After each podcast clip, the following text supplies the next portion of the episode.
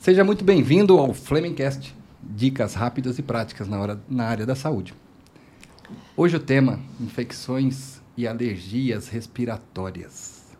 Quem é pai, quem é mãe, sabe o desespero que dá na gente quando os nossos filhos, que é um dos bens mais preciosos, se não for o bem mais precioso que temos, primeiro é a nossa vida, os nossos filhos. Então é muito oportuno hoje nós fazemos um podcast, um videocast diferente. Por quê?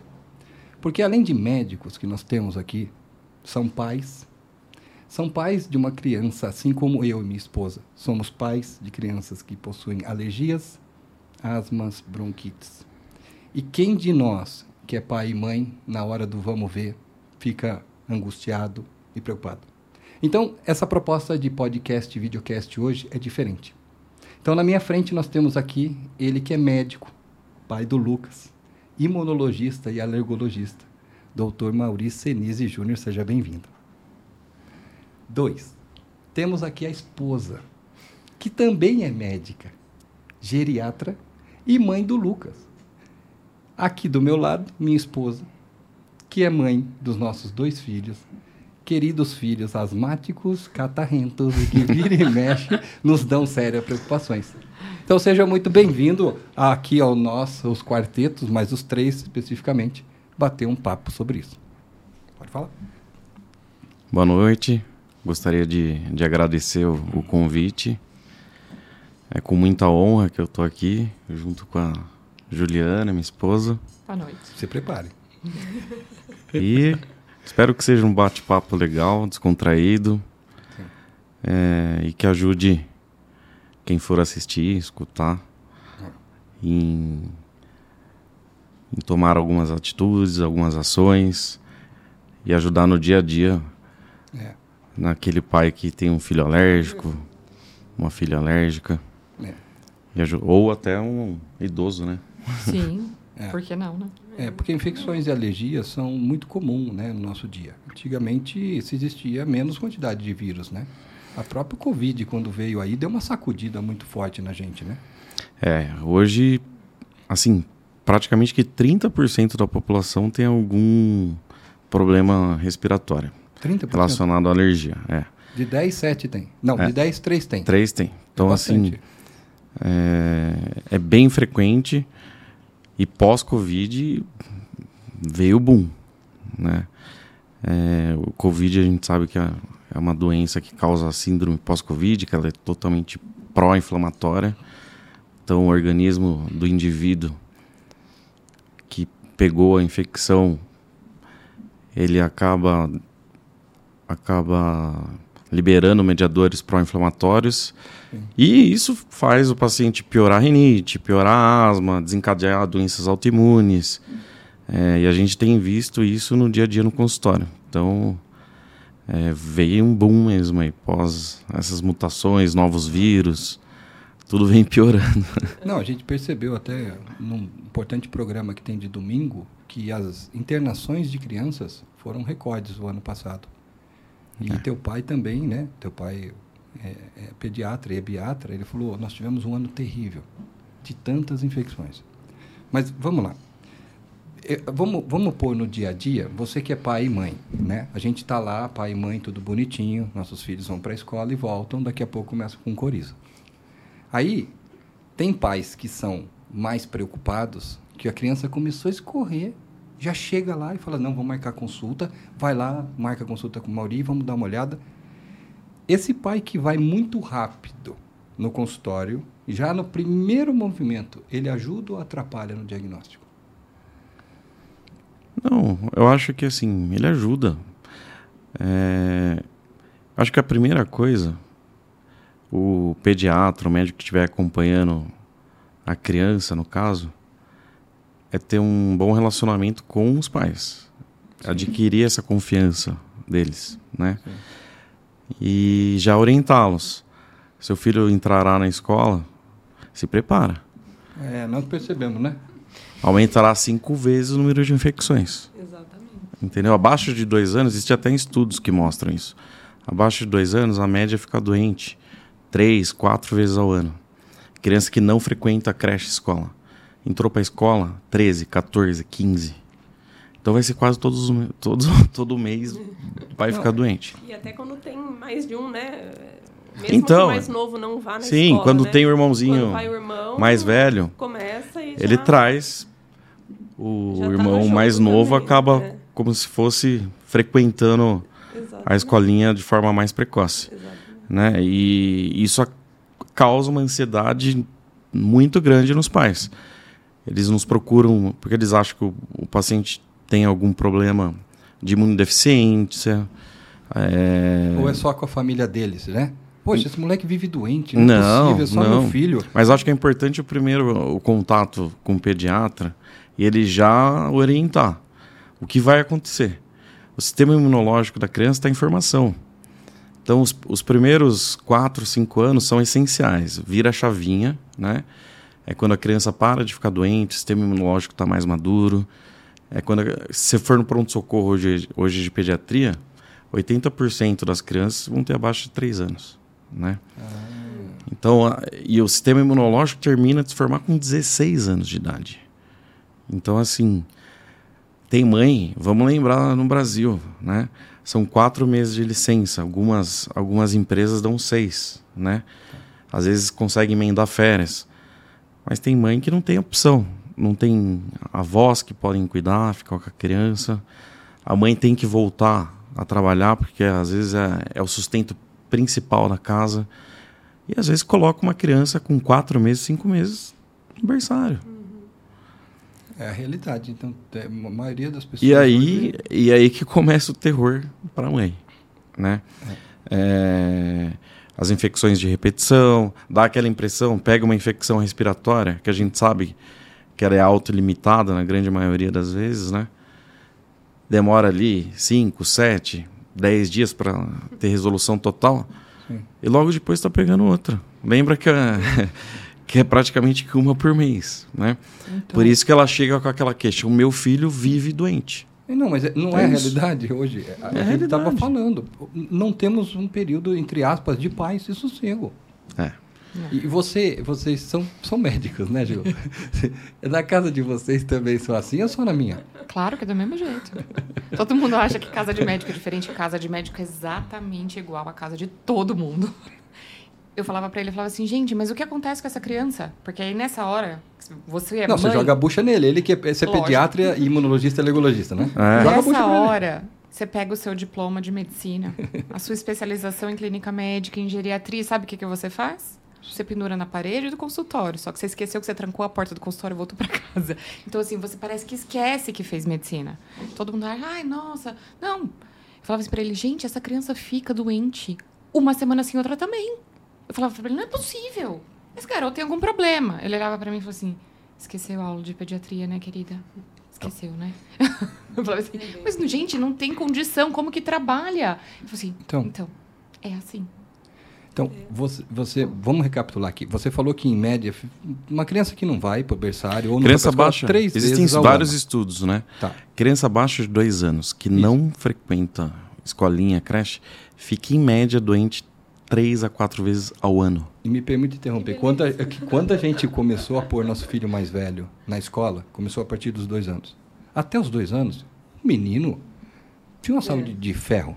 É isso. E a é gente isso. até julgava, né, parentes, né? Ai, fulano, filho de fulano tá Não vive doente, o o filho Nossa, de mas fulano, o que ciclano. acontece? Não é, não é Né? possível, Não é deve ter algum problema. Aí você fala, né? cuspiu pra Não- cima, não bate na gente. direito, É. né? E a gente falava A gente muito falava. isso. Agora o nosso E filho começou a ir Entrou na escola. escola, aumenta no mínimo cinco vezes. Olha, então, tô na E isso média. acaba sendo desesperador para os pais. Acaba Então. sendo o ano todo, né? Aquele ciclo, um melhora, o outro começa, daí eles melhoram a gente que, que começa, né? E vai. Até não Ó, eu os tentei pares. fazer o videocast pra gente ficar mais calmo. pra gente ter. Não, mas sabia que realmente é uma realidade que essa exposição do sistema imunológico vai se formar até os 16 anos, que esse período inicial de escola tem maior propensão, né? Ou seja, se é três, vai cinco vezes mais, isso já causa um pouco mais de tranquilidade na questão de culpa de pais. Sim. Porque Eu vou te falar uma coisa, se tem uma coisa que a gente olha, né, Fer? Inclusive, até o casal fica em atrito. O que, que você fez? Que produto químico Criança você usou doente diferente? desestabiliza Será a que essa casa tá limpa direito? E, e- e abriu a casa para pôr sol, entrou sol nessa casa e a gente fica nisso daí. Então, Você pode fazer tudo perfeito na sua casa. Quando chega na escola, seu filho volta chupando chupeta e nem chupeta ele chupa. não, e, você, e você ainda tem experiência pública, né? Você trabalha numa prefeitura, né? Sim, trabalho- também- que, que você? Você, você trabalha com cargo também de prefeitura nessa parte mais de SUS e essa parte pública, né? É, eu tô há mais de 10 anos hoje na, na Prefeitura Municipal de Louveira. É, lá já atuei na rede como pediatra, alergista e imunologista. Hoje eu estou num, num cargo mais de, de coordenação, Sim. ajudando em outro setor. né? Então você tem a visão pública do SUS, você tem a visão de convênio e tem a visão dos particulares. Olha, não muda muito. viu? Então. Tá, Então, então, beleza. O que, que a gente pode fazer para minimizar a quantidade de infecções alérgicas? Então, por exemplo, é, existem as infecções, existem as alergias. Né? Vamos dis- distinguir. O Henrico e a Martina têm muitas alergias, né? Vivem com problemas alérgicos, né? Melhoram-se e às vezes tem as infecções que realmente são os vírus e às vezes até bactérias que já aconteceu, né? Você mesmo é testemunha disso. Como que a gente faz para prevenir no dia a dia ou diminuir infecções, é, alergias respiratórias? Então, quais são algumas dicas práticas para, independente se é SUS, convênio ou pessoa particular, o que, que o guia prático ou sugestões práticas para você que está ouvindo poder aplicar na sua vida para poder ajudar?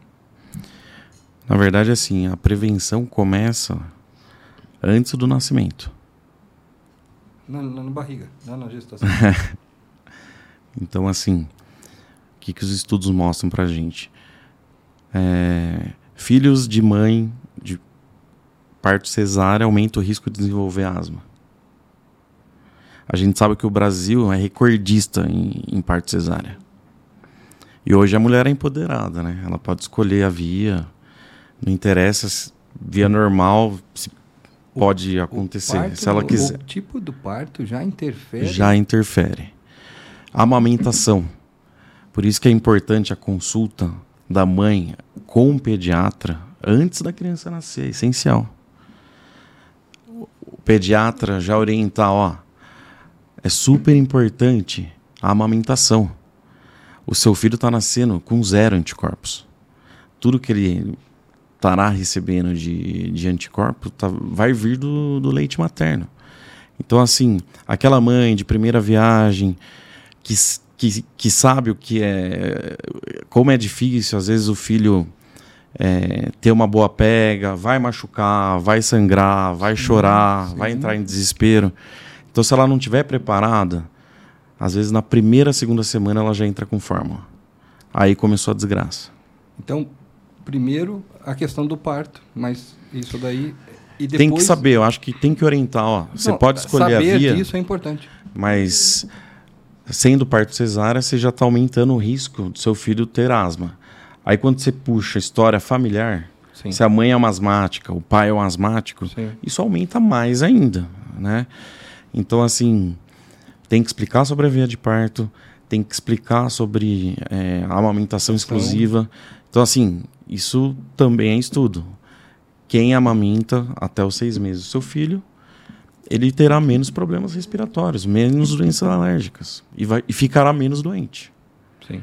A, a gente, né, a gente teve dificuldade, né, de amamentar, né, a Fer, mas a gente tirava um pouco do leite, né? O que dava, O né? que dava. O máximo, né? Pra... Porque precisou entrar porque a glicose dele abaixou já no hospital, né? Aí Provavelmente ele nasceu um pouquinho acima do grande, peso, é. não? 4,5 kg, Então. 4 É, kg. É o- Henrico, 3,800. É um bebê grande. Não. 3,800, mas Perto de com mais 4 quilos? Então, É, O perto Lucas, de 4 4 quilos. quilos. É. É. o Lucas 4 quilos e 50. A primeira coisa que eu falei pra ela, eu não vou deixar da forma. É. Porque essa exposição precoce também aumenta O que, que eu vejo no, no consultório no dia a dia? Eu pego muita alergia à proteína leite de vaca, Hum. aonde já existe a carga genética que vem.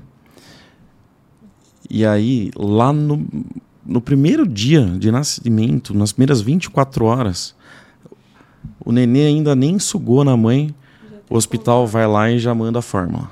Pronto. É o primeiro contato com a proteína íntegra da proteína do leite de vaca. Isso tem sensibilizado tem, e tem aumentado é por isso que Muita... se fala tanto do, amamenta, do, do aleitamento oh, materno. Vida como ela é, tá? É. Eu aleitei o Lucas há seis meses, exclusivo. Tinha leite. No começo eu falava para ele assim, falava assim, gente, se eu não soubesse a importância do aleitamento materno, Larga. eu teria desistido. Porque foram assim, dez dias de suplício. A mídia, ela, ela romantiza muito o aleitamento materno. Eu, né? falo, eu falo pra Fê. Que é maravilhoso, Isso. que é amamentar. Sim, é um ato de amor mesmo, porque assim, dói, racha o peito. Parecia Sangra. todo dia que eu tava Sangra. tomando uma bezetacil no bico do peito. Até o peito calejar. Isso foram 10 dias. Então, assim, se você não tá firme no propósito e orientada de que aquilo ali é extremamente importante pro teu filho, você desiste. Entendeu? Porque dói, racha. Meu peito sangrou. Cada vez que ele, que ele chupava, parecia que ele tava arrancando o bico do meu peito. E ó, tive leite pra caramba, a ponto de doar pro banco de leite. Então essa criança foi, foi aleitada exclusivamente até o sexto mês, fora do período exclusivo até mais de dois anos, inclusive. E meu filho foi a PLV. Não foi exposto à fórmula. PLV, A PLV, ele teve alergia à proteína do leite. alergia à proteína vaca. do leite. de vaca. Sim, de vaca. É, de vaca. Isso. Ele não, ele não permitiu, né? Ele nasceu grande. é, no hospital foi uma luta, mas graças a Deus ele teve uma pega correta. Escolha um hospital amigo da criança. isso é muito essencial. importante. Depois Uma explico por quê. Treinada para Enfermagem treinada que vai pegar sua esposa, a mãe que acabou de parir, e vai ensinar a técnica, nem que seja mil vezes, até ela aprender. Isso faz toda a diferença entre continuar ou não amamentando. Gente, é- é- eu vou falar como pai. Quando a criança faz ué, Ah. liga um negócio no homem. Na Sim. mulher, também isso já liga quando começa. Não, na gente Mas quando nasce o bebê e faz a primeira pega. é. E outra coisa, lidar com o, o corte, no caso da cesárea, ou tá no hospital, ambiente ali, e ter que acalentar o filho, já está preparado, porque tem a questão de ansiedade também, o leite também reage a isso. Olha, eu vou te falar para você, isso é teste para cardíaco e não é fácil. É. Então, eh, voltando aí, mas eu- muito legal falar desses depoimentos, porque esse foi o propósito do Flemingcast, né? Nesse. Pra gente mostrar skin the game, pele em jogo. Aqui, não é só falar, olha, a técnica é essa, você faz assim, beleza? Então tem que fazer. Não, peraí, nós sentimos dores. Sabe o que é bezetacil no peito? a sensação de É? bezetacil no peito? É Poxa, então você que é mãe, tá aqui. E a pergunta calma, foi sobre passa. prevenção. Eu falei, É. antes Então, de nascer. Então, aí, aí eu quero continuar. É por isso, não, por isso que eu quero chegar. Antes de nascer, você já tem que não, e pensar. eu não sabia essa questão do parto, que havia as diferenças, mas nós sabemos também que o Brasil é um dos países, ou o principal país campeão, recordista, campeão, campeão, disso. É. no mundo. Então, então, primeiro, se você puder optar pelo tipo de, de eh, parto normal ou cesárea, depois, o leite materno, tanto se fala nessa tecla, procurar um bom hospital, beleza? Só que agora a gente passou dessa fase. Vamos supor, quem está ouvindo aqui... Não, e aí outra coisa que é importante. É. Se o pediatra conversou com a mãe, já detectou conversar que com ela a mãe. tem um risco familiar ou história familiar de alergia à proteína do leite, por exemplo, segundo filho, seu primeiro teve a PLV, caso seu filho necessite de complemento do seio, de alguma forma, você já entra com uma fórmula hipoalergênica. Isso é essencial. Entendi. Se tem o his- o histórico, você já entrar com uma fórmula hipoalergênica. Por Que é uma fórmula de prevenção de alergia. Diminui, né? Tá, beleza. Aí, beleza. A criança nasceu, nós estamos já agora, amamentou, mas mesmo assim a criança dá sinais e indícios de asma e bronquite, problemas alérgicos. Primeiro, primeiro eu vou te pôr de sinuca de bico. Sinuca de bico não, você vive com isso, mas para nós aqui. Qual a diferença quando a gente percebe que é uma coriza, que é um chiadinho no peito patológico ligado a bactérias ou vírus, e quando que é alérgico? Como que você distingue isso num... Eu sei que eu estou fazendo uma pergunta bem difícil, é uma questão médica, você estudou não sei quantos anos para isso. Mas como que a gente percebe, olha, seu filho é asmático? Você falou do quadro histórico da família, né? Histórico. Depois você pega lá no consultório e fala, ó, seu filho é asmático, você tem que tomar os cuidados. E aí eu quero continuar esses cuidados que começou no parto, a, a- a- falar com o pediatra antes, é, fórmula hipoalergênica caso for precisar, aleitamento materno, e depois o dia a dia. cortina no cortina, tapete no tapete. Então vamos continuar daí. Primeiro, como você fala, fala é asmático. Então, a primeira coisa é você conversar com a família e tirar a história. Principalmente histórico familiar, de antecedentes. Se a criança é filha de uma mãe asmática, a chance dela desenvolver asma é de 70%. 70. 70. Se os pais forem asmáticos, é. olha, quase 100. Se não tiver asma, pede DNA, lá no Fleming. não, eu, eu, eu fui a vida, a vida quase inteira, eu fui um paciente asmático. E naquela época a gente tomava leite e era da teta da vaca mesmo, né? então, né? Que é, é um, então, uma Meu Deus agravante. do céu. Socorro. Meus ossos são. Então. Só que é, é, é, é, hoje a medicina mudou muito. Os esclarecimentos, mudou. podcast, videocast, você consegue saber o que. Então, numa análise assim, você tem que primeiro avaliar histórico familiar. Tá. Você vai avaliar é, se tem alguém, pai, mãe ou irmão com problema de rinite ou de asma diagnosticado, né? Isso é super importante. Qual foi a via de parto? Se teve alguma intercorrência após o nascimento.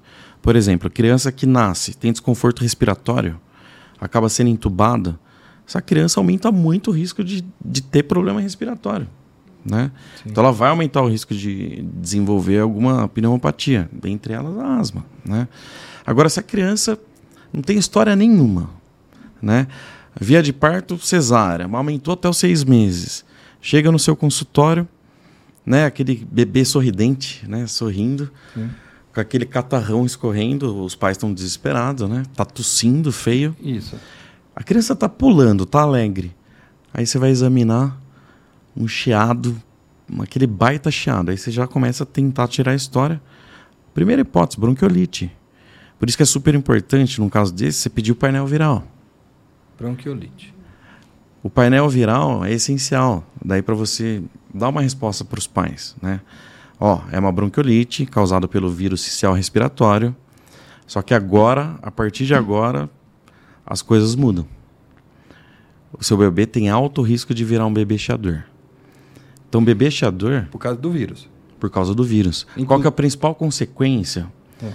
de uma criança abaixo de seis meses que entra em contato com o vírus social respiratório, além da bronquiolite, que ela tem naquele momento agudo, ela evolui com uma hiperreatividade brônquica.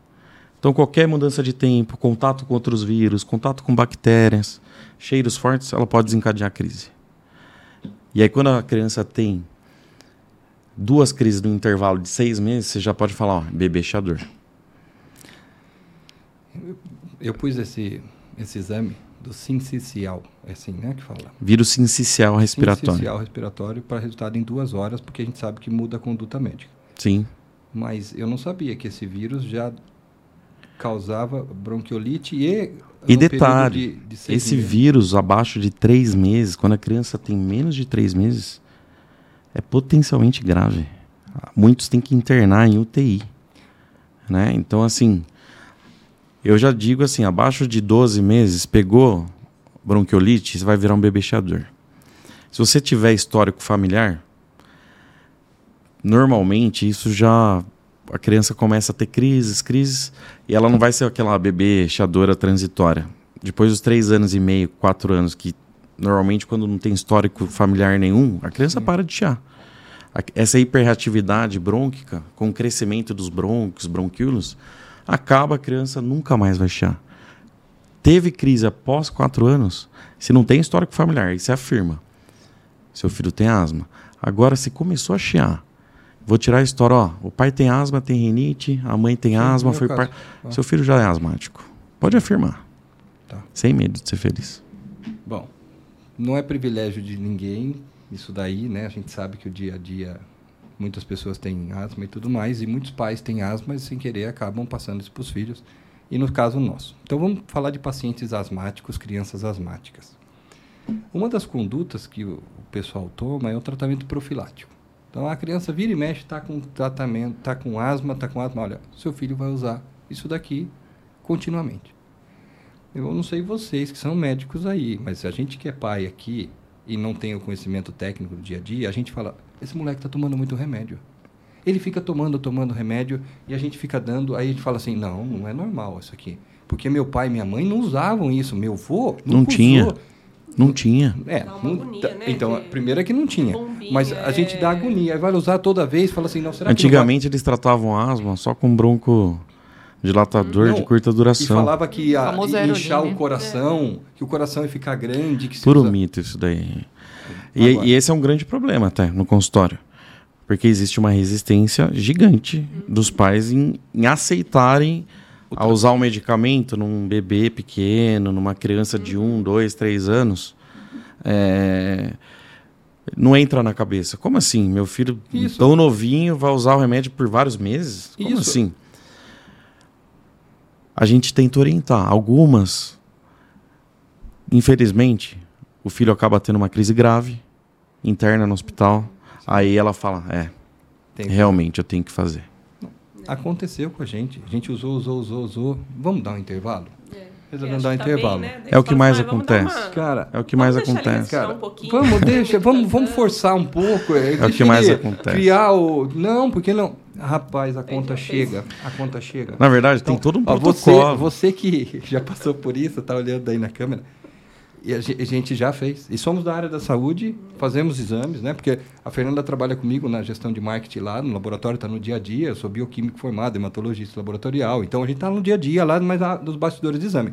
Eles nos bastidores das consultas e da análise clínica. E a clínica é soberana. Falou, usa. A gente usou, usou, usou, beleza. Quando a gente não usou e o Henrico teve uma crise, ele já teve um caso mais grave. A próxima crise sempre pode ser mais grave, não necessariamente será. Ele vai, se você não faz o tratamento profilático, ele pode ir agudizando, tipo, ficando mais Não, intenso. pensa assim, você está com um processo inflamatório crônico, persistente. Sim. Se você não fizer um tratamento, esse processo inflamatório pode ir piorando.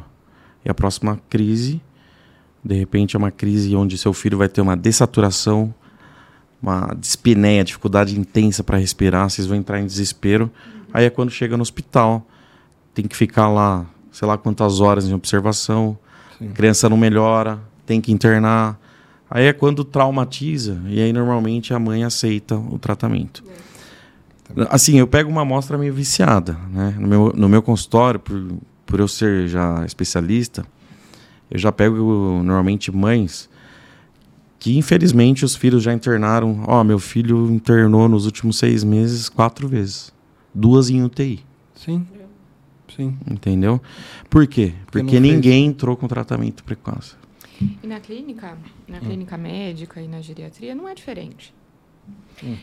É, esses indivíduos, a maioria, não abrem um quadro na vida adulta ou na terceira idade. A maioria abre o quadro na infância e vem sendo subtratado ao longo da vida. Então chega para mim já com o pulmão completamente remodelado, já mais difícil de tratar, né? com crises às vezes que realmente potencialmente graves e, e é um absurdo as estatísticas que a gente vê hoje em dia de morte por asma. Você sabe mortes é? completamente evitáveis. Sim. O- o No que- Brasil, a Morte por asma? é lógico que aqui no Brasil... De uma forma geral. É Tanto tudo- geriatria, Não, como de uma forma geral. geral. É sempre subnotificado, tá? Eu tenho certeza que é muito maior. Mas assim, em média, morrem seis pacientes por dia por asma, por crise de asma no Brasil. O cara chega no pronto-socorro morrendo com falta de ar, você não consegue fazer muita coisa. Seis, eu acho muito. É bastante. Para uma doença que é Não, evitável bastante- se tratada se é corretamente? evitável, Sim. Se tratar. Lembrando que no SUS e nos hospitais particulares também, a principal causa de internação é por problema respiratório. Não, a gente percebe que o SUS investe muito em vacinas também, porque a gripe também ativa. Não, ele, Ah, ele ah, investiu em vacinas, ele, ele, Isso. ele entrou o programa de medicamentos de alto custo. Isso. O aleitamento Né? materno, ele bate nessa tecla, o, o governo, nossa. Porque, assim, ele- aí ele tem que olhar os dois lados, gestão também. Quanto será que custa pro, pro SUS, pro internação, governo, uma internação uma- em UTI, que custa em média 3, 4, 5 mil reais a diária, ao invés de eu dar um remédio pro paciente que custa 50, 60 reais por mês. Então você isso. que precisa fazer um tratamento profilático, preventivo, É lógico que o tratamento sempre... escute seu médico, né? É. Você falou no começo aqui, né? vo- Vocês dois têm certeza disso, você falou no começo. A relação de confiança, né? É o principal. É. Então, já começar isso na, na, na gestação, procurar o pediatra, né? Antes de nascer, você já tem que ter o seu pediatra. E, e você tem que fazer uma consulta com ele. Você vai tirar dúvidas. A criança vai nascer, vai cair no seu colo. O que, que eu faço? E É- mesmo é isso. assim vai, vai surgir um caminhão de dúvida, né? Mas é Oh, aquela questão como? de estar mais preparada, né? Deixa eu fazer uma Evita pergunta muita pessoal para Ju. Porque, Ju, você é médico e tudo mais, geriatra. Mas nasceu o Lucas. Foi fácil? Ou a Claro coisa. que não. Pá. Hã? Não, na Ou- hora que o ou- obstetra tem, colocou tem ele no curso, meu colo, tem eu olhei e curso falei que, assim, é, meu Deus, o tem que eu curso faço que isso? prepara isso? Ó, não, não tem. Não tem. E eu vou te dizer uma coisa. Eu vou te falar. Meu filho, Ah, por ter tido alergia à proteína do leite, do ovo, soja, manga, Banana. amendoim, banana. Cara, eu vivenciando isso no dia a dia, como eu respeito muito mais os meus pacientes E as mães. e as mães. A gente Como pira. eu, como eu escuto muito mais, não que eu não fizesse, mas parte assim, emocional do pai, né? eu Falar, falo, olha, calma, eu sei do que você está falando, realmente. Eu, eu passo por isso todos os dias. É muito diferente eu ler no livro, fazer na prática, te orientar e depois passar por isso. Mudou completamente. Não, o Lucas, ele teve alergia à proteína do leite de vaca e múltiplas alergias alimentares. Então, a introdução alimentar dele foi super difícil. Cada hora a gente descobriu uma coisa nova. Né? É, ele teve dermatite e asmático. Então, assim, ele é um... E tem rinite. Então, assim, ele é um compêndio de alergia. Ele veio, assim, pronto pro pai. Detalhe, até minha cachorra é alérgica. Então, tem- assim... Acho que tem alergia ao pelo do cachorro. Pelo de cão, sua cachorra. Não, isso não. Esse ele não teve, graças a Deus. Ah, Tem até alguns estudos que mostram o Ah, sua contato. cachorra tem alergia. Não seu filho tem é alergia do Até a minha cachorra é alérgica em casa. Então, assim.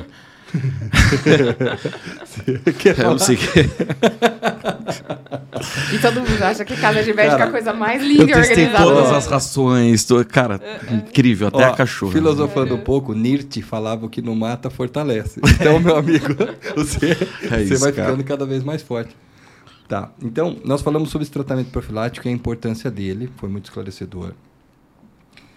Vamos falar um pouquinho sobre a importância do diagnóstico rápido. Porque, assim, às vezes acontece no consultório também que você precisa de um laudo rápido porque o quadro muda. Né? Nem tudo você clinicamente consegue. E aí, quais são os exames que você pede, que são rápidos, que te dá uma visão tipo mais abrangente da- do quadro clínico do paciente? Porque nem tudo é, é a gente viu o chiado e já sabe o que é. Nem tudo é só o quadro histórico do paciente. Às vezes o paciente chega lá com febre, né, coriza, catarro, tosse e, e- e agora eu preciso dar uma investigada mais. Que, que leque você tem, né, como pediatra e imunologista, alergologista, para poder chegar a um diagnóstico maior? O que, que você já, pá, eu quero saber. Então, num caso agudo. Mas coisa que no mesmo dia, você, olha, preciso saber disso aqui hoje. É, essas situações são bem corriqueiras, me- mesmo assim, diariamente no consultório a gente acaba entrando em contato com isso. Pediatras, muito. No meu caso também, porque é, como eu atendo criança também, as mães acabam me procurando. É, eu acho que é super importante a história clínica e o exame clínico. Muita coisa você consegue resolver com a clínica, mas vai ter coisa que não que para você tomar a decisão entre entrar com antibiótico, não entrar com antibiótico, passar um antitérmico apenas e orientar, pede para voltar em 48 horas, você vai precisar do resultado do exame. É, vamos dar o exemplo do próprio Henrico, É. quando passou comigo. É. Um caso agudo, né? É, que nós pedimos exames. Hemograma, PCR, né? marcadores inflamatórios. Você pode pedir, de repente, se for se achar necessário, o painel viral. Tem a parte bacteriana que você pode investigar também. E aí fica tudo mais fácil, até para tratar e também para você dar um parecer para os pais. Ó, é uma infecção por vírus. Normalmente o tratamento é feito com sintomáticos, né? Então nesse momento não precisa de antibiótico, porque a principal pressão do pai e da mãe quando chega Existem os dois lados. Os pais que querem antibiótico, eles exigem antibiótico. Ou aqueles que odeiam antibiótico. Sim. Então, assim, cada caso realmente é um caso. E aí, assim, dependendo da situação, você examinou, às vezes até em relação à gravidade, você vê que é um paciente que está com sinais vitais, um pouco com mais dificuldade para respirar, o estado geral não, não tá bom, tá regular o estado geral, você precisa de uma resposta rápida. Então nada melhor do que pedir o exame na urgência para até definir a ação. Eu- é, é o que eu falo, as primeiras 24 horas são essenciais. Perdeu as 24 horas, você pode ganhar uma internação, você pode ganhar uma crise que vai durar 10 dias. E às vezes, se você agir nas primeiras horas, às vezes dois, três dias, tá tudo maravilhoso. E idoso? Quais são as principais queixas respiratórias que o idoso tem? Porque assim, o idoso, ele é um ser humano à parte, porque tudo nele já, vamos, entre aspas, está mais velhinho, está mais limitado. Sim, Talvez a capacidade- funcional, né? É isso. A palavra é essa, reserva funcional. E, e quais os principais cuidados que a gente tem que ter numa infecção ou alergia respiratória no idoso? Quando que a família tem que ficar no sinal de alerta e falar, opa, eu preciso procurar um médico agora? Que, quais são os indícios que um idoso precisa, ó, preciso ligar para a doutora Juliana? A primeira coisa que a gente precisa orientar a família é que mais importante do que a idade do paciente é, o, é a condição de fragilidade do paciente. Então, eu tenho idosos de 60 anos, 60 e poucos anos, muito frágeis, e às vezes eu tenho um idoso de 80 anos com uma reserva funcional excepcional. Que é maratonista. Sim, sim. É. né? É claro que, que não é exatamente comum os muito idosos terem uma grande reserva funcional, mas ma- alguns conseguem envelhecer, né? A gente chama de super agings, né? É, são super idosos. Então, a, a primeira coisa que a gente avalia é a reserva funcional, né? E aí vem também a questão do histórico. Esse paciente é asmático, esse paciente é DPOC, né? Porque daí é um diagnóstico que a criança não tem, O que, né? que é DPOC? é o paciente que tem doença pulmonar obstrutiva crônica, Ok. né? É, esse é um diagnóstico que não, não tem na infância e, e tem no adulto idoso, né? É, são pacientes que foram tabagistas, pacientes que viveram em casas com fogão a lenha, ou que tiveram exposição ocupacional e eventualmente desenvolveram uma doença pulmonar obstrutiva crônica. Tá. né? Então, primeiro uma história, um antecedente pessoal, né? Bem feito com o paciente. E aí, os sinais de alerta, né? É, Lembrando sempre assim, idoso nem sempre faz febre. Diferente da criança que por quase tudo faz febre, muitas vezes o idoso não faz febre. Então, se você fica esperando a febre como um sinal de alerta, você perde o time. Pela imunossenescência. Exatamente. Imuno? Senescência. Pela imunossenescência. Ah, Entendeu? É, é, um sistema imunológico envelhecido, ele não produz tantas cito- citocinas, né? Tantos mediadores inflamatórios que são ó, o, que é o que faz elevar a temperatura do indivíduo, né? Então, o- esquece a febre como algo que tem que ser contabilizado. O que que você vai observar? Teve alteração do status mental? Tá mais agitado, mais agressivo, né? parou de dormir à noite, fica perambulando pela casa, ou o inverso, né? Tá mais é, caído, dormindo mais, você fala, ele não responde, né? Que seria o hiporresponsivo, né? Teve alteração do status mental, acende uma luz vermelha, procura o médico. Esse é o primeiro ponto. Esforço respiratório, né? Se você nota que ele está mais cansado para fazer uma atividade, né? É, se era um paciente que não tossia e de repente agora tosse, tá? E principalmente o aspecto da secreção, porque os pacientes DPOC, eles têm, eles tossem mais, eles têm já um, um- um pulmão mais secretivo, né? Então a gente fala assim, Eles têm uma piorou, descarga matinal já. É, que a gente chama de toalete brônquica, né? Aquele cara que acorda de manhã, tosse, tosse, tosse, Os tosse, cílios tosse, escarra, escarra, brônquicos escarra. foram todos destruídos já. Então ele vai, ele vai acumular secreção. Por isso que toda manhã o cara descarrega. Sim. por isso que muitos idosos têm essa necessidade de escarrar pela manhã. É. Pela manhã. É isso. Sim. É isso. Sim, é o toalete brônquico, né? Então, esse cara, ele já tosse, esse cara, ele já é mais secretivo. E aí, você tem que ficar, ensinar a família o seguinte, ó, aumentou o volume da secreção? Mudou o aspecto da secreção? Tá. Tá tossindo mais que o normal? Tá com falta de ar? né? Ou às vezes nem só isso, tem alteração do status mental. Então assim, muitas vezes quando o idoso está mais quietinho, porque quando ele está agitado, a família já logo percebe, né? Então, assim, nossa, papai não tá falando com co coisa com coisa, a mamãe é, é, tá vendo, tá alucinando, tá vendo bicho, tá vendo. Nossa, preciso levar para o hospital. Né? Então, o, o, delírio hiperativo, né? Ele é mais chamativo. Tá. Ninguém fica com um idoso assim em casa. Mas o hipoativo, muitas vezes a família se acomoda, fala, ah, tá mais cansadinho hoje, ah, não deve ter dormido bem, e vai postergando né? Tá. E o idoso está ali é, tendo uma infecção. Das mais diversas ordens. Pode ser uma infecção urinária, pode Não, ser uma infecção. Mas a infecção pode de urina pode pulmonar. dar problema lá no pulmão. É isso, né? Sim. né? Uma vez. Os pacientes muito idosos, muito frágeis, muitas vezes eles internam Investigar infecção, infecção de urina múltipla. no pulmão.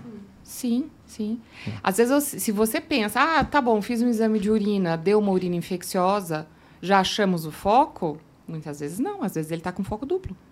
Às vezes ele está com foco no pulmão e um foco na urina. Hum. Né? Então, por conta da imunossenescência, né? Fica com o um sistema eu, imunológico eu falo, menos eficaz. Eu sempre falo isso daí, meu, aprendi com meu pai. A clínica é soberana. Né? Não adianta um biomédico, bioquímico, ah, pegou aqui, ó, hum. cheio de leucócito na urina. Meu pai, 80 anos, ah, pô, né? É infecção de urina. Não. Sim. Procura, o médico procura. Eu sempre falo, não somos médicos. Nós somos o complemento. Assim como vocês também não sabem em laboratório, né? Olhar o que é atrás do microscópio, ver bastão de Raul olhar, sei lá, metamielócito, identificar cada um na sua praia, mas a clínica é soberana. Eu falo isso o tempo todo. Então, as especialidades médicas estão aí para a gente ser usada. Mas olha, existe uma coisa que eu acho que muda muito hum. uh, a qualidade do atendimento é quando essas estruturas se conversam. Ah, Quando o laboratório liga, doutora, ó, seu ó, tá paciente fulano de tal está com um resultado crítico. Aqui. Entendeu? É, quantas vezes Essencial. Né, é. a gente não recebe uma ligação, ó, o seu paciente está aqui com resultado crítico, uma glicemia de tanto, ó, uma hemoglobina glicada de tanto, ó, esse hemograma eu fiz repetir e tá cheio de bastão, é, é, é. né? E, e, assim, eu, até acho, eu acho gozado porque a criança não é um adulto pequeno e nem um idoso é um adulto que passou do ponto.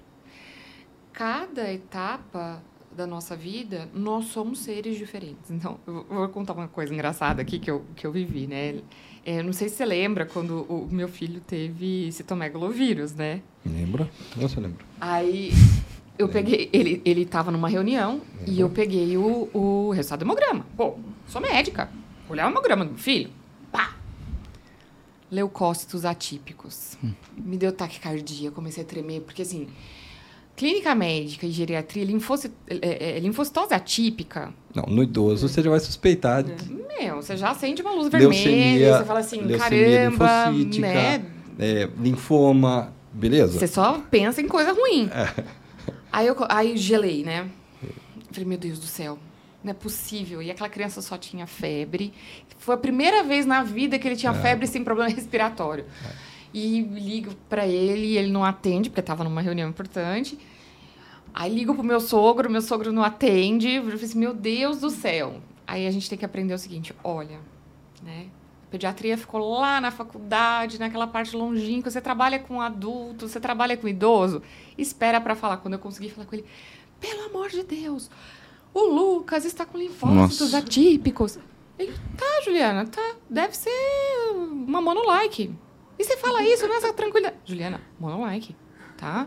Epstein-Barr, citomegalo, né? Ah, tudo tranquilo. Lembra das torches. Liga, é, liga lá pro Marcelo, pede pra ele ampliar o exame. É. Fazer sorologia. A gente ah, tinha feito epstein vírus, fizemos citomegalovírus por causa de uma exposição na areia, não precisa falar onde foi, que a gente sabe. É. Mas aí essa exposição na areia tinha cocô de gato, tinha outras Isso. coisas lá e a gente imaginou porque via gato lá e acabou pegando mesmo. A gente é Mas essa interação médico-paciente é vital. E a gente já tem isso porque eu trabalhei 13 anos no Santa Elisa e 10 na Casa de Saúde. Então a gente sabe dessa importância, entregar o exame em duas horas. E às vezes o médico dava devolutiva, dá para acrescentar tal coisa. Então a gente tem isso mesmo e eu acho vital essa integração, porque quem ganha mesmo são os pacientes, né? Não Sim. tem jeito. Sim. Agora eu quero provocar a Fernanda uma coisa. O que e, e vocês dois também. Quando a criança fica doente, ela é fomentadora de discussão. Hum, vou Você- tomar uma. Não, pode. Dois. Pera Vamos Vamos molhar a palavra. Não, é sério. A criança começou a ter febre. Não, tá, vocês podem, pode ver. Na tua casa fica assim? Eu tô falando. Verdade. A criança ficou doente. Meu amigo, dá uma agitação, dá um negócio. O que que acontece, na, você pessoalmente, que é- o que você acha que acontece quando a gente vê os nossos pequenos doentes e a gente quer o melhor, né? Pai e mãe. E pai e mães presentes, né? O que, que você acha que acontece e o que, que deve ser feito para o casal não ficar tão barulhento? Primeiro que a criança já percebe, né? O, o clima, a, a tensão, né? A ansiedade dos pais, né? De, É. de, de querer resolver aquilo, né? Embora ela não tenha, né? Essa consciência que ela está doente, que ela precisa, né? É, é o nosso papel. Mas a criança já percebe, então a criança já fica mais irritada, né? Além da doença, ainda fica irritada. A gente tem que lidar com a irritação da criança e aquela dúvida do que fazer, né? Se a gente sai correndo para o médico, se espera um pouco, né? E pode É. ser o primeiro, o segundo a mesma coisa. Né? A gente tem esse questionamento também, né? Ah, e aí, espera um pouco mais? Porque sempre assim, chega no médico, né? A criança tá tudo bem, né? A criança Não, não, existe a isso criança também. fez febre a noite inteira, Ah, né? Na sala Ai, do vamos, médico ela tá pulando. Vamos levar de manhã no médico. Chega Isso. de manhã no médico, a criança tá rindo, tá derrubando o consultório, Tá. tá, não, não tem febre, não tem pulmão E o pediatra tá dá graças a Deus.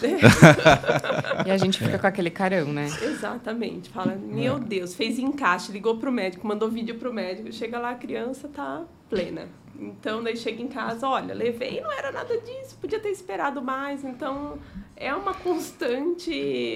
Eu- É a dúvida é, e eu acho reina, também né? que culturas diferentes, né? A forma Total. de lidar Da do seu família. pai e sua mãe é Uhum. diferente do seu pai e sua mãe, diferente do meu pai e da Sim, mãe dele. Sim. Totalmente. Então, eu fui um paciente asmático, né? Meu pai e minha mãe devem ter sofrido horrores, porque hoje eu vejo e eu não tenho trauma nenhum. Eu vivia com asma, vivia com problema, mas não tenho trauma nenhum, ou tenho chateação disso, não tenho nada. Mas eu imagino que meu pai e minha mãe devem ter sofrido, né? Pra Sofrem. Quando vê. E era uma cidade pequena que tinha 8 mil habitantes e não tinha hospital, era um pronto-socorro. Então, minha, meu pai, ele mesmo colocava o soro no meu braço, medicava eu, numa varanda, porque para entrar mais ar. Minha mãe do lado vendo isso. De preferência onde tem lavandas. Você imagina o coração da minha Porque mãe. vai inalar bastante pólen e piorar a crise Não. Você sabe que não, lavanda, Ela é calmante respiratória? Ela ajuda? ela tem ação anti-inflamatória. Olha, Então, óleo de lavanda, É põe um óleo de mas eu vou lavanda enfiar ali. no nariz e você vai começar a comer lavanda. Não, Não, o travesseiro mas, da criança, assim, Não. poxa, lava... mas eu acho que a criança é fomentador, primeiro, que a, a gente não dorme direito. Aí já não dormindo direito, a gente já fica mais irritado. A criança também, a gente fica naquela angústia. Depois tem a logística dos remédios.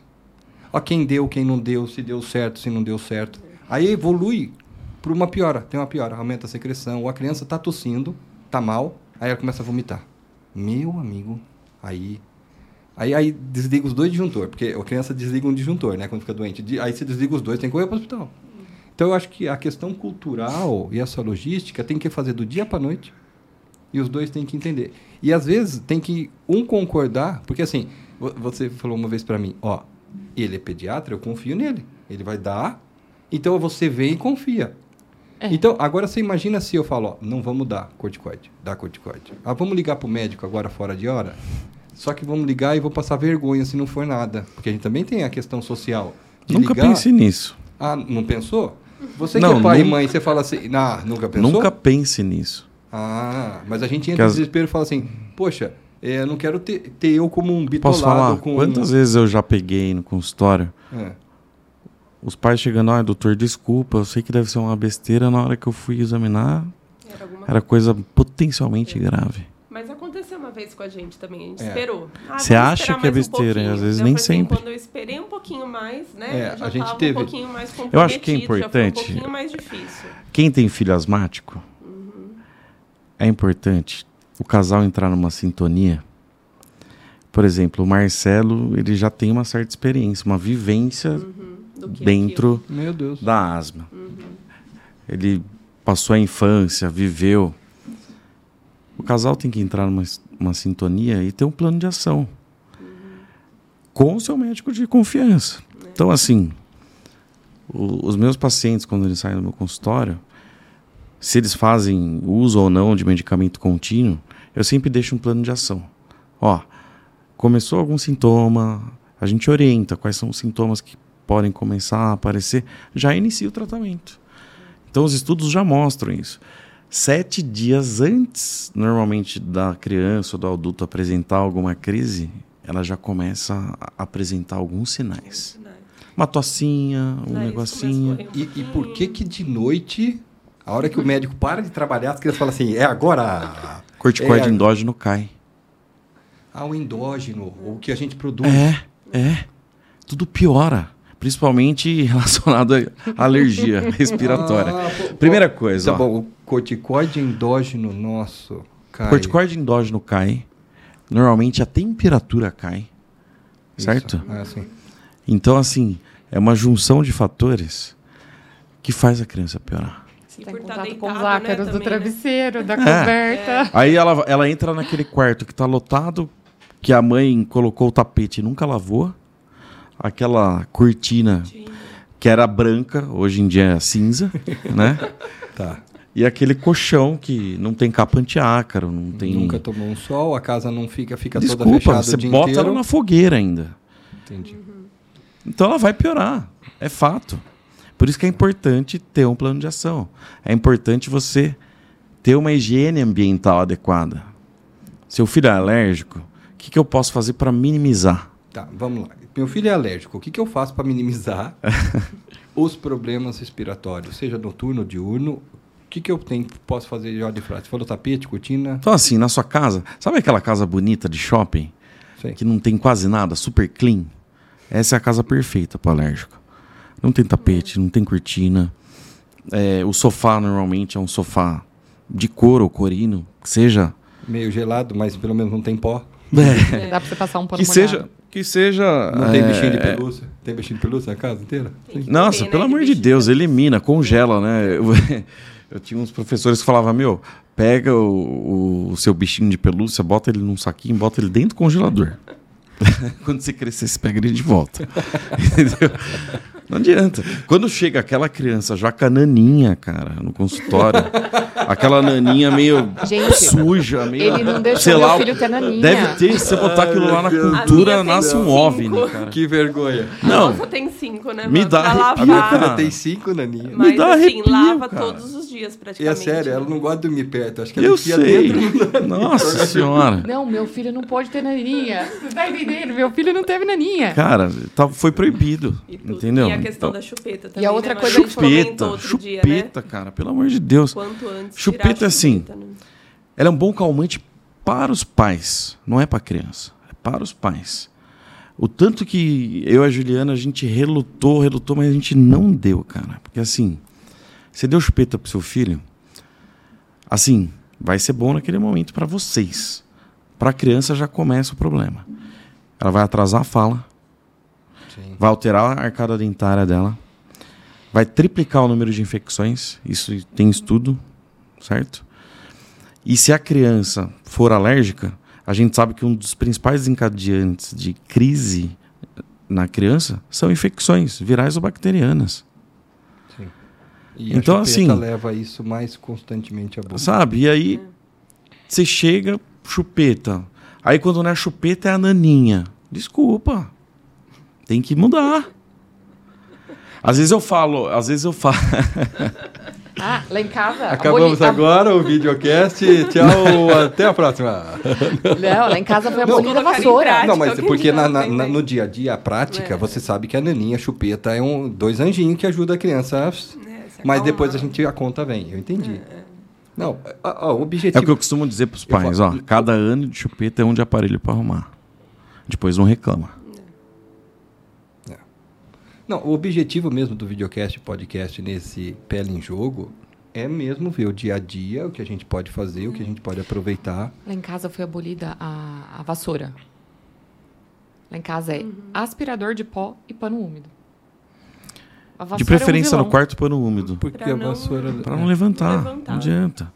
Então, assim, quanto menos cortina, menos tapete, o sofá de preferência com uma capa impermeável que você consiga lavar, seja de couro, corino ou uma outra capa que seja.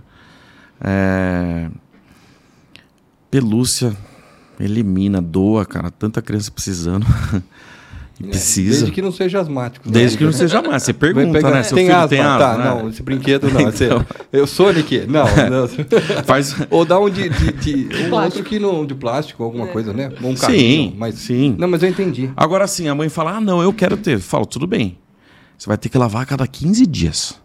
É porque acumula. É o No cocô segundo do ácaro, mês ela né? desiste. É o cocô Ela do ácaro que é o problema? Ou é o ácaro? É a proteína do ácaro. Então não adianta, sei lá, ah, matou o ácaro. Se a proteína ficou ali, sua criança vai inalar, vai ativar todo do o processo alérgico. Então, assim, você fala, você dá a opção para ela. Tudo bem, você quer ter? Não tem problema nenhum. Você vai ter que tirar sua cortina a cada 10 a 15 dias, senão já é muito. Vai ter que lavar. O tapete é a mesma coisa, tá? É, a logística. Aí ela não desiste bate. no segundo mês. Aí trabalha fora, tem outras Não dá. coisas. Mas mesmo que você tiver uma empregada lá, lavar de 10 Quando a criança não É melhora, melhor tirar. Quando a criança não melhora, ela chega no meu consultório, coisas essenciais aí. Dica: checa o uso do dispositivo. Muitos pacientes não sabem usar. Foram mal orientados. Às vezes aquela criança que não está melhorando, está tratando, você está usando corretamente? Será que alguém parou dois minutos para te explicar? Põe no YouTube. Você, como usar inalador em criança, vai ter um monte. Hã? Espaçador, né? Espaçador. Eu Ah lá, ele pegar. Eu falei, ó. Ah. se você já é pai há muito tempo, você não conhece isso daqui. Aqueles pais antigos não conhecem aqui. É verdade, pera aí, eu falei que ia pegar. Tinha uma sacola escondida aqui. Aqui, pronto. Olha lá. Ó, não tem. Esse é espaçador e máscara, não é? Explica você que é melhor que eu. Quando a primeira vez que o Henrico teve problema respiratório, você falou assim: compre espaçador e máscara.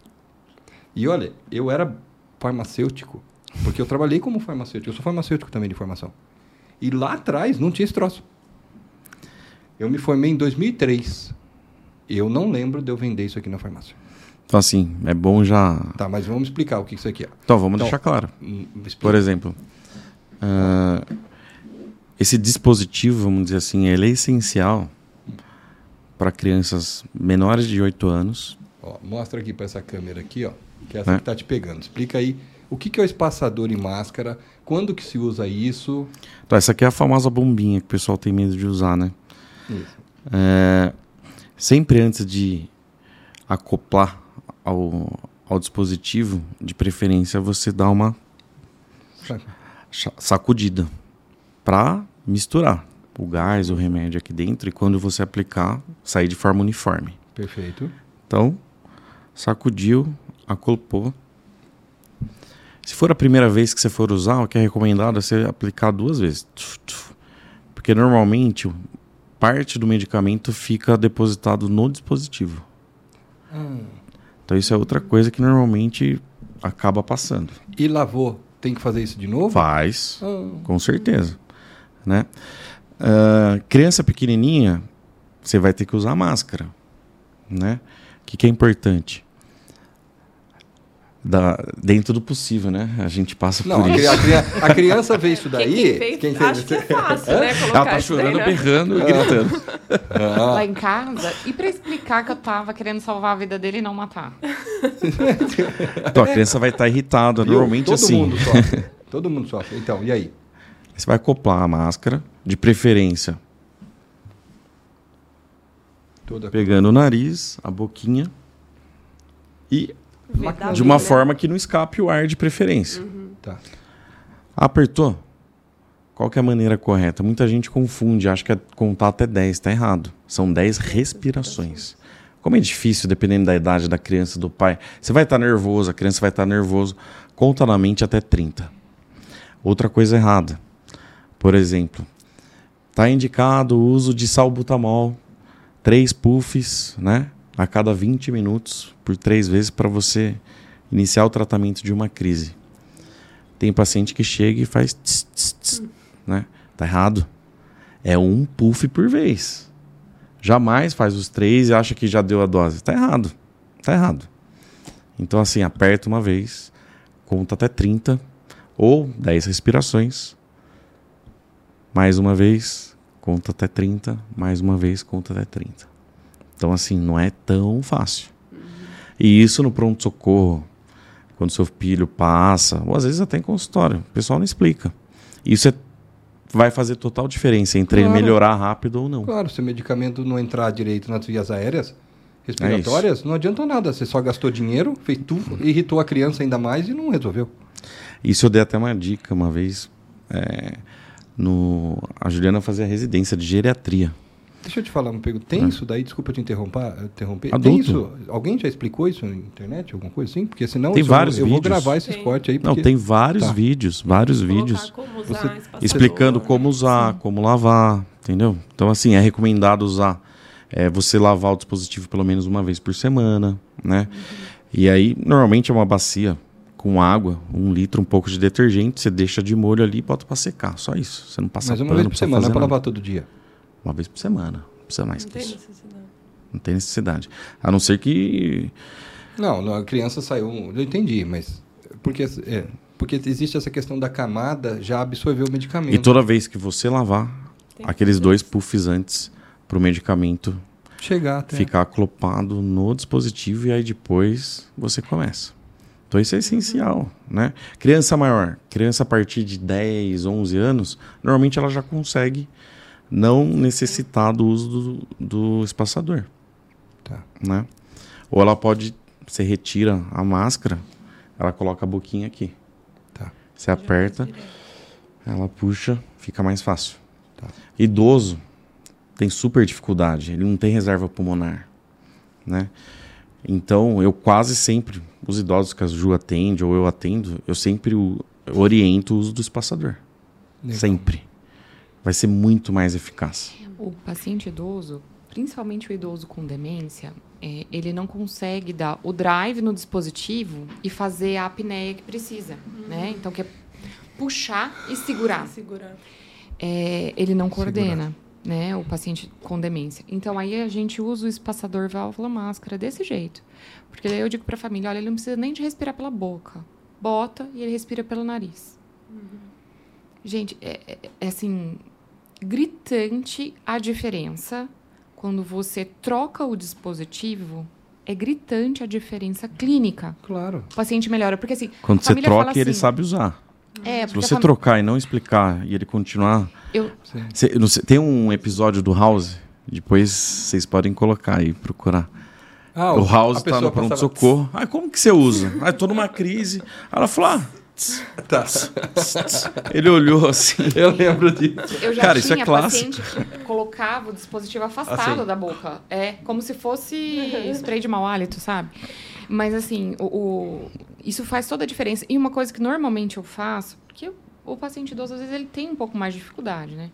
Eu falo assim, ó, se ele não tá em crise, né? Eu falo assim, compra o dispositivo e vem aqui pra gente usar a primeira vez juntos. É essencial isso. Porque daí eu Gasta treino. dois minutos da consulta, faz isso. É. O seu paciente ele vai ter uma evolução totalmente diferente.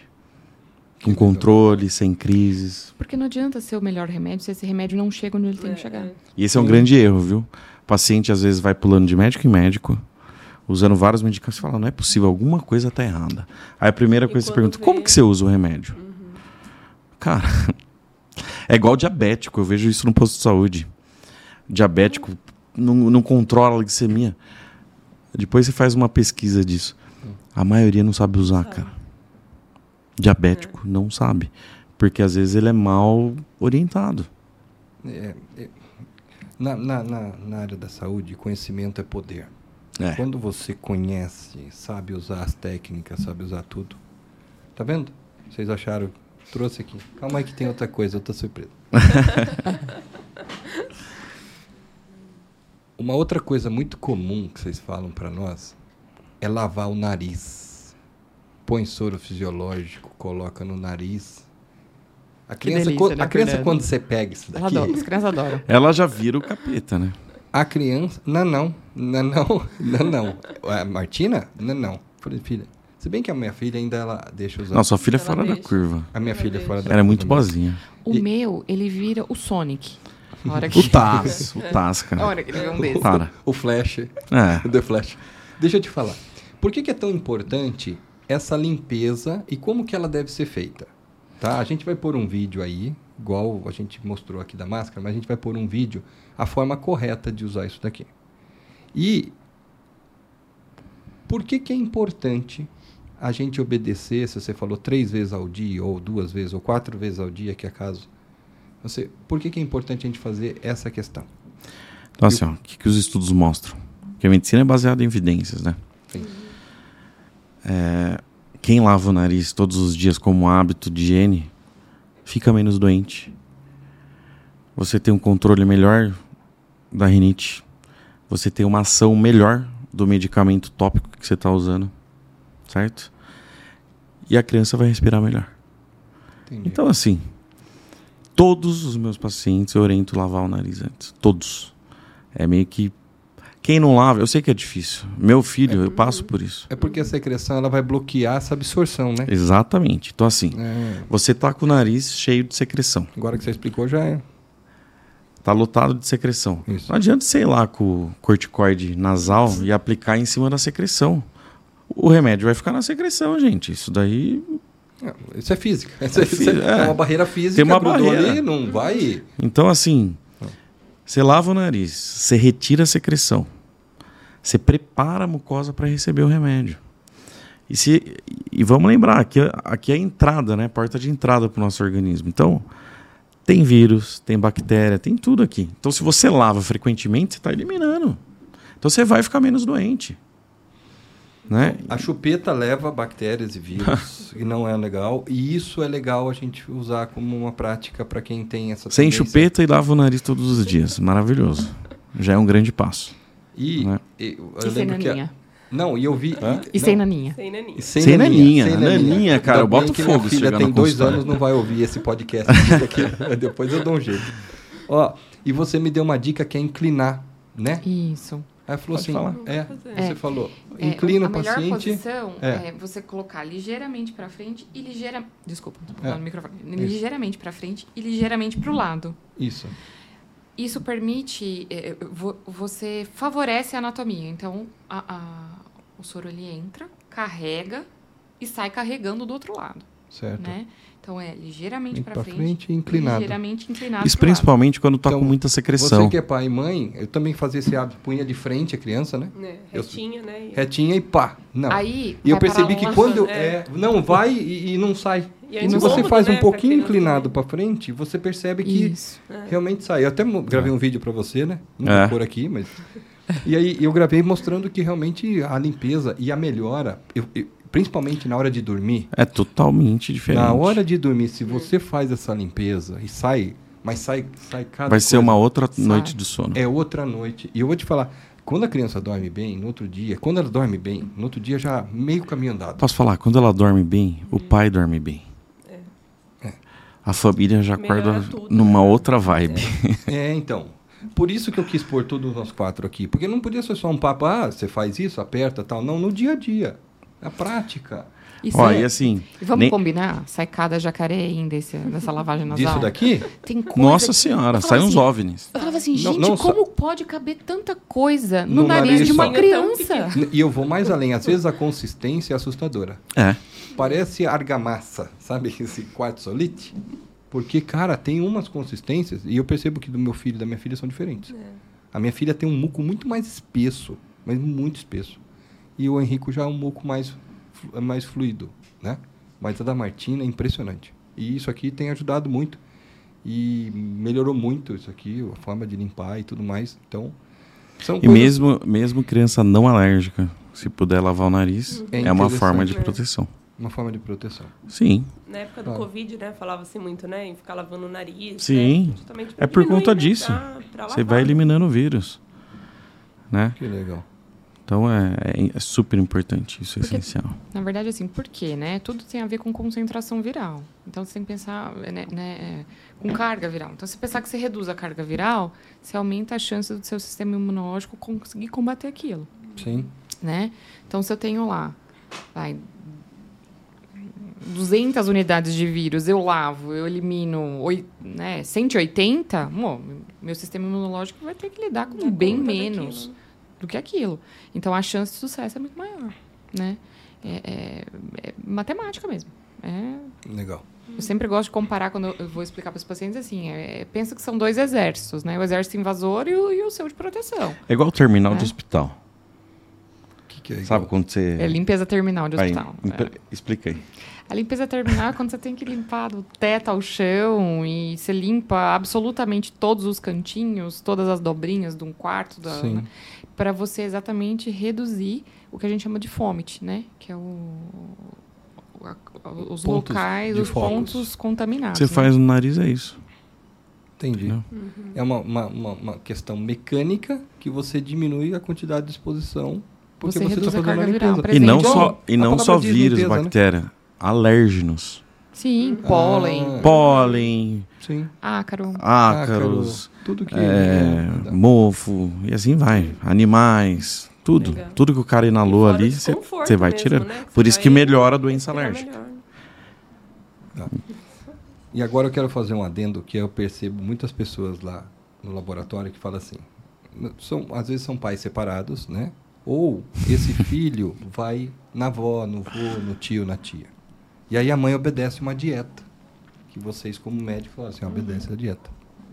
Aí vai no vô, na avó, no tio, na tia, no parente. E não tem nenhuma reação. Não tem nenhuma reação. Só que dois, três dias, quando a criança volta na sua casa, começa a ter. Isso é porque não obedeceu a dieta, né? Vocês às vezes falam assim. É Porque às vezes a reação A é- resposta é, nem é sempre tardia. é. Isso. É tardia. Às vezes pode demorar 48, 72 horas. Se a resposta for tardia. A resposta imediata, que a IgE é mediada, Isso. minutos, horas. A tardia, não. Então, às vezes ela demora aí 48, 72 horas para Isso. ter. E Ah, vale ressaltar casa, né? que, assim, pro, pro paciente alérgico, não é. Ah, mas é só um pouquinho. Bom, você Não sabe tem que é. essa de é só um pouquinho. Gente, eu vou falar uma coisa. Para as mães aqui, né? Para as mães.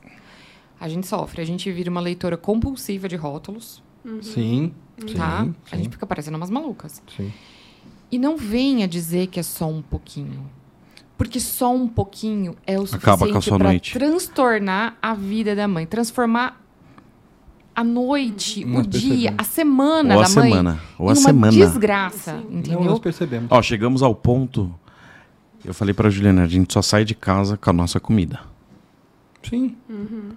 Leva ele para brincar em Tudo outras é coisas. tudo, contaminado, É, cara. Não adianta. Quando você tem uma dieta restritiva, a gente percebeu isso também.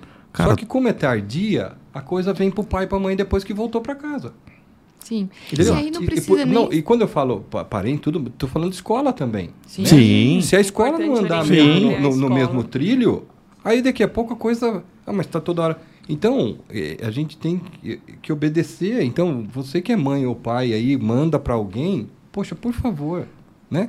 É, é, eu tenho, eu tenho uma, uma coisa Ou que eu aprendi. coisa, ma- manda o podcast para esse alguém assistir, né? Fala, olha, não é coisa da minha cabeça. Depois de né? dois, três dias vai ser tardia. Não é que, ah, não teve nada aqui. Mas depois veio, né? Porque a inflamação vai no intestino e depois ele vem a, a Tá, infla-. Normalmente a resposta tardia, depois ela pode acarretar problemas gastrointestinais, então cólica, distensão, pode dar diarreia ou constipação, É, né?